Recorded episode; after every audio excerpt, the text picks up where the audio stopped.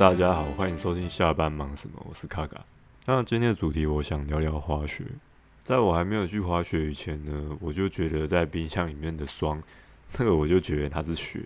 所以在六七年前，我第一次到北海道的时候，看到那个雪是从天上螺旋状的落下的时候，我有点傻住。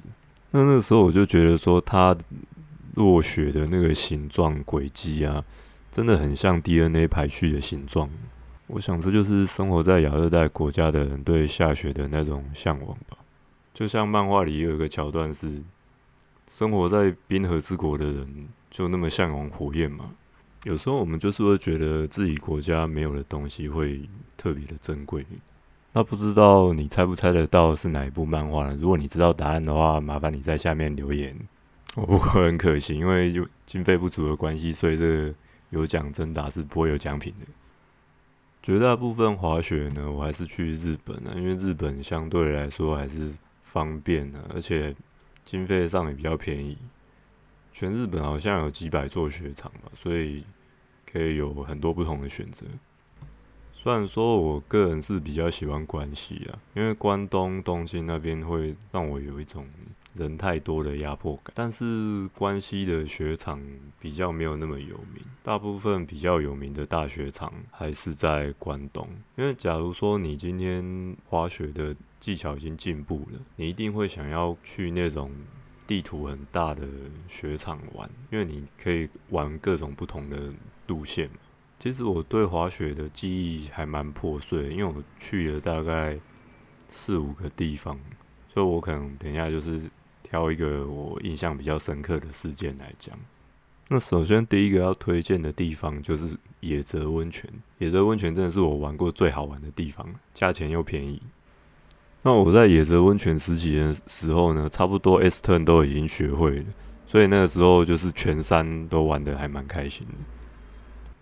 那我记得我那个时候很悠闲的，一边发呆一边滑行，到一个比较低的山谷的时候，看到一个阿嬷从另外一边滑过来，然后就倒下了。然后我研判她应该是脚抽筋吧。然后我就走过去关心他一下。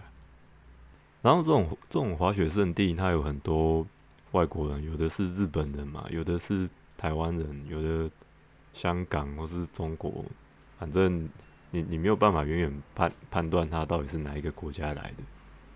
所以我在想说，哎，我到底要用什么语言跟他讲？然后一开始我就说 “I OK”，哎，他说不理我，他就说 “Hello，大丈夫ですか？”他还是不理我，心里想说这个阿妈是不会讲话嘛，然后他就眼睛看旁边，在那边喃喃自语说：“那那的哈兹卡西的事。”他意思就是觉得他很自己很丢脸，然后又不好意思请人家帮忙，想说这有什么好不好意思？ 我又不是熟女控，对不对？那总而言之呢，这个阿妈她就是脚抽筋的啦，然后她是玩 ski 的，所以她没有办法自己把那个雪板拆掉。她就是整个卡住，然后我就去过去把她那个 ski 的按钮解开，就按一下按一下，把她把她把那个鞋子脱下来。然后我就为不知道为什么突然神来一笔说 “kill t o day”。然后我跟日本人讲话的时候，我都觉得很好笑，因为其实有时候我日文蛮烂的，但是我也不知道为什么就神来一笔就乱讲一通，那对方还真的听得懂，我也傻住。然后那个阿妈就忽然变得很紧张说。嗨，红豆泥阿里亚多过在吗？他应该是忽然以为我很会讲日文，他们常常这样子，但其实我就只会乱讲。他们有时候他们讲我都听不懂。以前有一次在大不是大阪那个京都车站呢的的门口，我坐在地上，然后就有一个日本的阿姨过来跟我问路，然后他就一直在那边讲讲讲讲讲，我就说すみません，你你用过我刚刚那里。反正我就是说我不会讲日文，不会讲日文。然后他就是想说，你现在不是就在讲日文吗？你为什么要骗我？然后他不相信，一直在纠缠我。唯一听得懂我这个笑话的日本人，我想这个世界上应该只有上次去美山古迹的那个 导游才听得懂我的笑话，让他笑超开心的。那个导游是我看过最厉害的导游，他会讲日文，会讲英文，啊，不，他的爸本来就会讲日文，我是说他会讲中文。日本人本来就应该会讲日文，我刚才讲什么？讲错，啊，有点不小心绕太远了。一个是野泽温泉呐，然后一个是呃京都车站，然后一个是美山古迹嘛。这三个都是不同年份去的，但我不知道为什么就是三个时间点跟三个地点混混在一起。好，那我们还是回到野泽温泉吧。野泽温泉，我有一个很大的遗憾，就是我没有去到道祖神祭。道祖神祭就是他们当地传统的一种火祭，就是可能对火焰的一种崇拜吧。那就像我们一开始说的，来自冰河之国人对火焰就有一些憧憬嘛。来自亚热带人可能对下雪就有一些憧憬。道祖神祭的时间大概在每年的一月中左右，那那个时间点也是。房价最贵的时候，所以要去参加这个世界文化遗产也不是那么容易。道祖神迹可能搞不好有几几百年的历史吧，因为它好像是日本三大文化遗产之一哦，应该是日本三大火节之一啊。我个人是对这种世界文化遗产或是历史文物蛮有兴趣的。像上次那个美山古迹的那个导游又问我说：“你是不是喜欢老的东西？”我想说没有啊，我不喜欢老然后。他是说他是说旧的东西，因为他他中他日本人嘛，所以中文就还在学。他应该是说有历史的东西，我就说对啊，我是蛮喜欢这一块的。那野泽温泉这边还有很多外面会写赛前的一种公共澡堂，其实就是天然温泉。那这些温泉的澡堂呢，都是当地的村民大家集资一起盖起来的，都是不用钱。那我我们那个时候住的一间旅馆，它呃，门口正好要盖一间，我那住到第三天的时候，它刚盖好哦，刚进去抱是全新的，都不用一毛钱。我有一个缺点就是它没有吹风机啊，所以你可能要包着毛巾在冰天雪地中走回旅馆，然后头上包着毛巾这样。然后进去以后，里面会有两个大池嘛，一个池是那种超烫，就是那种也就是长野那边的阿公都泡那种超烫的池。那我想说，它蛋应该熟掉了吧？我只是把脚稍微粘进去，哇，真的烫到不行。然后我还是乖乖的归到那个温温的池，一般的池里面。那我觉得，不管在哪一个国家的中年男子啊，好像都是会有类似的倾向。他们就很爱赞扬自己的故乡啊。那我觉得这也没有什么不好，我只是觉得，诶，这个共通点好像跟我爸蛮像。我就要泡着泡着，看到旁边的那个日本阿公就在那边讲说：“哦，那温泉最高的是。”啊，就是说啊，我们野车温泉这边是最棒的，怎样怎样的，是对自己的故乡有一些自豪感。那我第一次去泡这种免钱的高级的快木澡堂，就是太兴奋了，然后我就啥都没带，我 就进去，那我跟旁边的一个欧洲人借一下那个洗发精，然后那欧洲人说：“哎，那你哪里来的？”然后他就说：“嗯，Australia。”我说：“啊，Australia。”啊，说不是不是奥特莱是奥特莱，那我想说奥特莱应该是奥地利吧。那因为他好像有说在德国旁边啊，反正我不知道，反正就很白痴，我就跟他借洗发精。但是跟人家借洗发精的时候，眼睛又不知道往哪边看，不知道往哪边飘。这是去公共澡堂的礼仪，真是总不能盯着别人的老二一直看，这样是很不礼貌。我也不希望人家一直看着我的那画儿。这让我想到我大学的时候跟同学去北投的热叉大饭店泡温泉的时候，又遇到了很多的赤龙赤虎的大哥在泡温泉。啊，我进去的时候我也是怕怕。因为我第一次泡这种公共的澡堂，然后又想说，靠这些赤龙赤虎的，为什么一直盯着我下面看？这是很尴尬。嗯，但是呢，在日本公众大家一起泡的这种文化，就是随处可见呐。在那边的那种氛围感觉，就是啊，好像啊，你有的我也有啊，就不是很不会很担心遇到这种奇怪的状况。像我那个时候，呃，我好像在藏王仙台的时候泡一泡，然后看到哎一大堆那个。毕业旅行的像高中生进来泡，大家也是有说有笑，都没穿衣服，就这样进来边聊天边泡，那好像也不会说很尴尬，就是不要那么无聊去看人家下面就好，真是很奇怪。那我回来的时候，我我爸还问我说：“哎，有没有男女混浴？”我说：“有啊，只有阿伯啊而已。”因为那种男女混浴，听说好像现在只有在那种山里野溪的那种一些比较老一辈才会这样子。其实有时候混浴只是。一些漫画或是卡通，就是给台湾人的一些憧憬幻想。那现实呢？我觉得我是很悲观的啦，又很有可能就是会让你失望。你如果说混混浴的这些是年轻身材又好的女性呢，这样一起泡澡，那当然是很嗨啊。但是现实可能都是阿波啊了，我在我觉得应该是这样子。所以说呢，没有期待就不会受伤。那我刚刚查了一下，这些外面写赛前就是免钱的这些汤呢，在 Google Map 上面它会写外汤。那外汤它可能就有不同的名字，像。呃，我旅馆附近那间新盖好的叫叫新田新田之汤，然后跟跟欧洲人一起泡的那一间那个叫什么我忘记，反正那个是别的外汤。那外汤里面通常是不会有吹风机的。那如果你比如说女女生真的很需要吹风机的话，我是建议你可以去故乡之汤，因为听听说故乡之汤是那边唯一有吹风机的一间啊，但是要钱的，不过也不贵，好像我记得算算两百块台币还是两百块日币，我真的想不起来，反正就不。贵了，而且是比较大件的那一种。我那个时候住的旅馆叫做藤兵卫，那藤兵卫跟故乡之汤还有青年之汤这些比较多吃喝玩的地方啊，是离这个雪场大概有十五分钟左右车程，要去坐那个 shuttle bus，这样早上才能够到雪场。那你如果真的很执着要 ski in ski out 的话，那就会费用变得很贵。我个人是觉得藤兵卫这一间的 CP 值真的非常高，就其实也是便宜，一个晚上平均我记得好像一个人花了五五千五日币吧，算是相对便宜很多，而且外面造景什么也都不错。那以上这些不管是有文化的道主神迹啊、火祭，或是温泉街啊，或是有东西吃。这对我来说都是非常重要的，尤其是在滑雪滑雪的时候，呃，没东西吃真的是很痛苦。像有一些雪场啊，它就没有像野泽这么繁华，也不是说繁华，就是比较多东西吃啊，比较比较多呃温泉可以泡。像有的雪场，听说自热，你就是要带一堆零食上去，你可能要在呃火车站那个里亚马。嗯，泛山车站的时候就已经先买好买好一堆零食上去，不然你到那边可能真的会饿死。那野泽温泉的话，你就比较不用担心吃这一方面泡温泉也都是满街都是，连你要烘衣服那个路上都有那个可以投币烘衣服的，算是生活机能方便而且我必须说，旅馆的老旅馆老板的女儿真的是超正，一个在深山里遇到的雪白的樱花妹。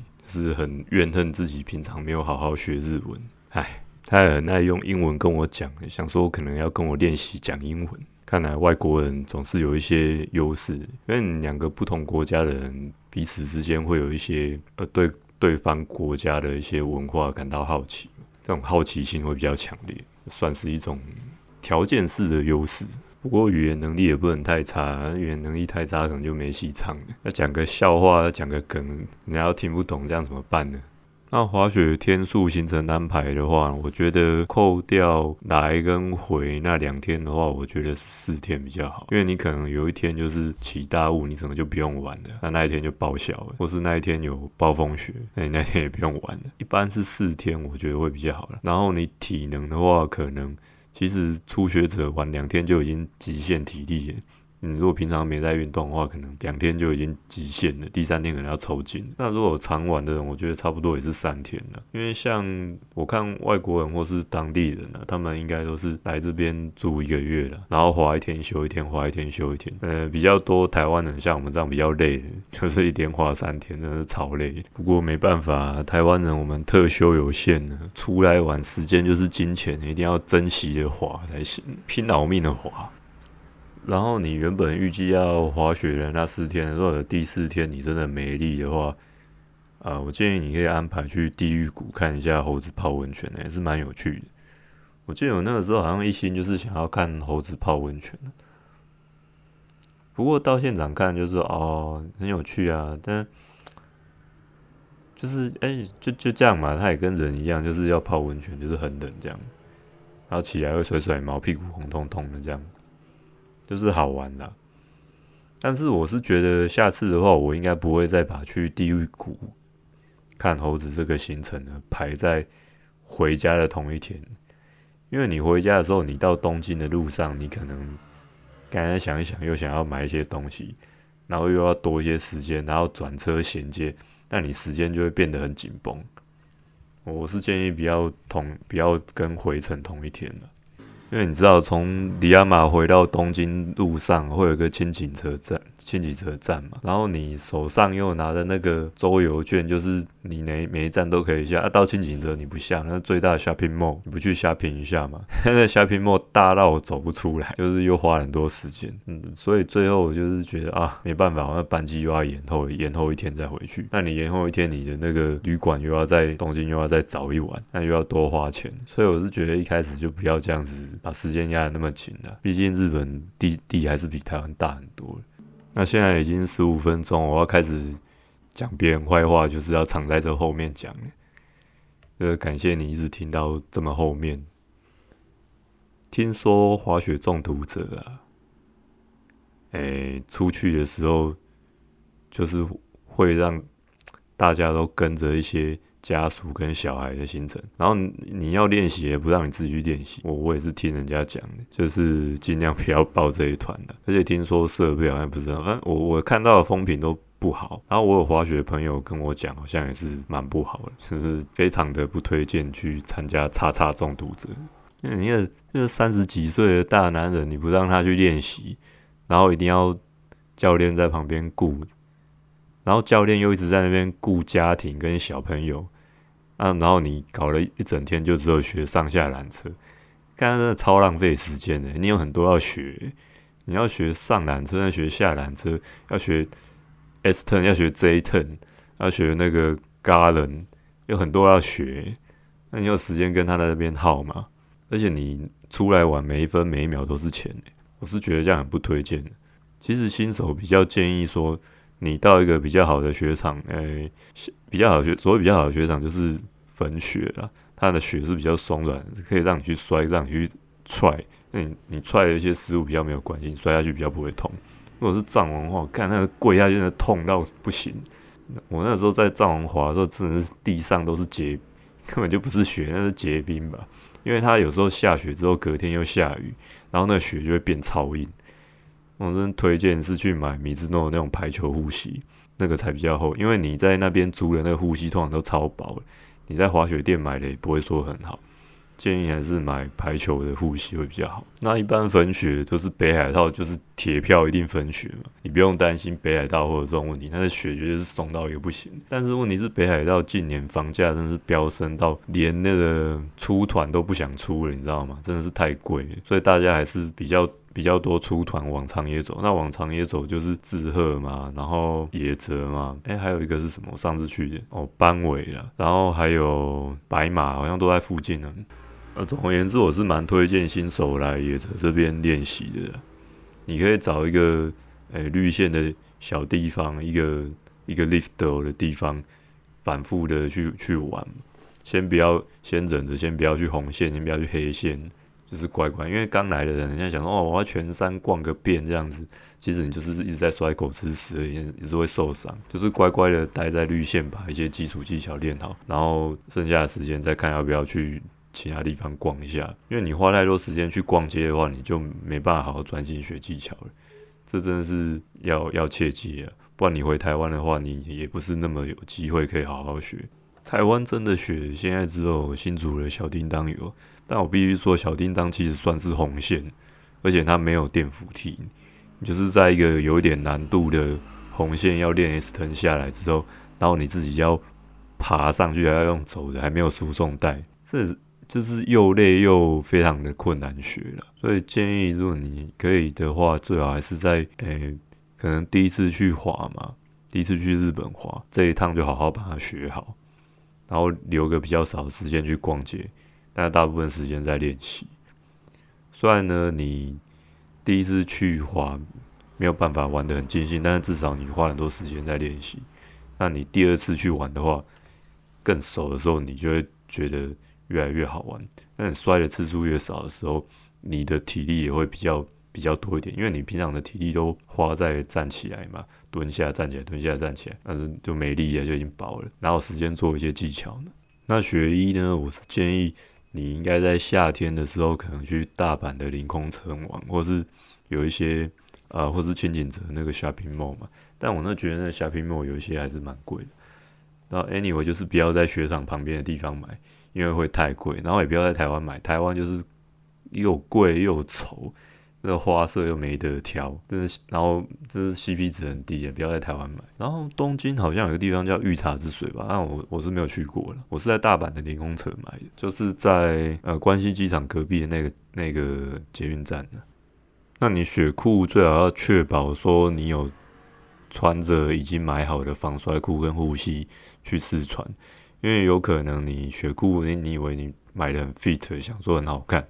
但是你防摔裤跟护膝穿上去，说干他妈穿不下，就是 size 错误，也是很尴尬。然后手套的话，那个手手套是耗材啊，它的那个防水层久久了是会坏掉，而且不管在哪里买就是贵。所以我是觉呃有了韩韩国买很便宜，我是觉得淘宝买一买就好，因为它坏的很快又很贵。手套真的贵。那如果你要玩，呃，像我我我没有玩 ski 的，如果你要玩 snowboard 的话，可以尝试买那种只有分大拇指跟四只手指头那种像哆啦 A 梦的那种手套，我觉得手手指比较不会扭到。好，那今天节目大概到这边喽，谢谢你的收听，拜拜。